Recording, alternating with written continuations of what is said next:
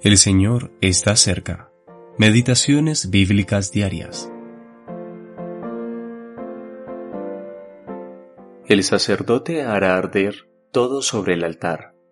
Holocausto es ofrenda encendida de olor grato para Jehová. Levítico capítulo 1 versículo 9. Algunos sacrificios en el Levítico, parte 1. En Levítico capítulo 1, la víctima inmaculada tipifica a Cristo como el holocausto. En este sacrificio, todo debía quemarse, no solamente la grosura. Incluso aquellas partes naturalmente impuras, los intestinos y las piernas, eran lavadas con agua, para que así fueran figuras adecuadas de aquel que siempre complació al Padre, tanto interiormente en sus pensamientos, sentimientos, deseos y afectos, como exteriormente en su andar. Cuando el holocausto era probado por el fuego del cielo, el fuego consumidor de la santidad divina, la víctima se convertía completamente en un olor grato a Jehová. Esto nos muestra el valor que Dios le da a la perfecta entrega y al valor infinito de Cristo en su muerte.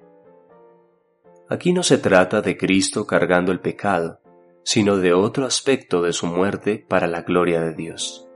Ya que su muerte fue por todos los que creemos en su nombre, somos aceptos en toda la perfección de aquel sacrificio, aceptos en el amado.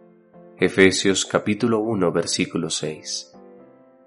El hombre que traía esta ofrenda ponía su mano sobre la cabeza de la víctima identificándose así con el holocausto, y se le decía, será aceptado para expiación tuya. Esto tipifica la posición que ahora posee el que se acerca a Dios por el sacrificio de Cristo, el cual es aceptado en la posición de Cristo mismo. Preciosa verdad para nuestras almas. El sacerdote que ofrecía el holocausto se quedaba con la piel del animal, Levítico capítulo 7 versículo 8. Todo lo que ahora poseemos del sacrificio es lo que se manifestó exteriormente. Solo el Padre puede estimar verdaderamente todas las perfecciones interiores de Cristo, así como su devoción y obras para la gloria de Dios. Si bien el conocimiento de la verdad que se nos presenta en el holocausto causa alegría a nuestros corazones y fortalece nuestra comunión con Él, nadie podía participar en el holocausto, todo era para Dios. Esta perspectiva de la perfección de Jesús nos invita a seguirlo en el mismo camino de obediencia incondicional. H. H. Snell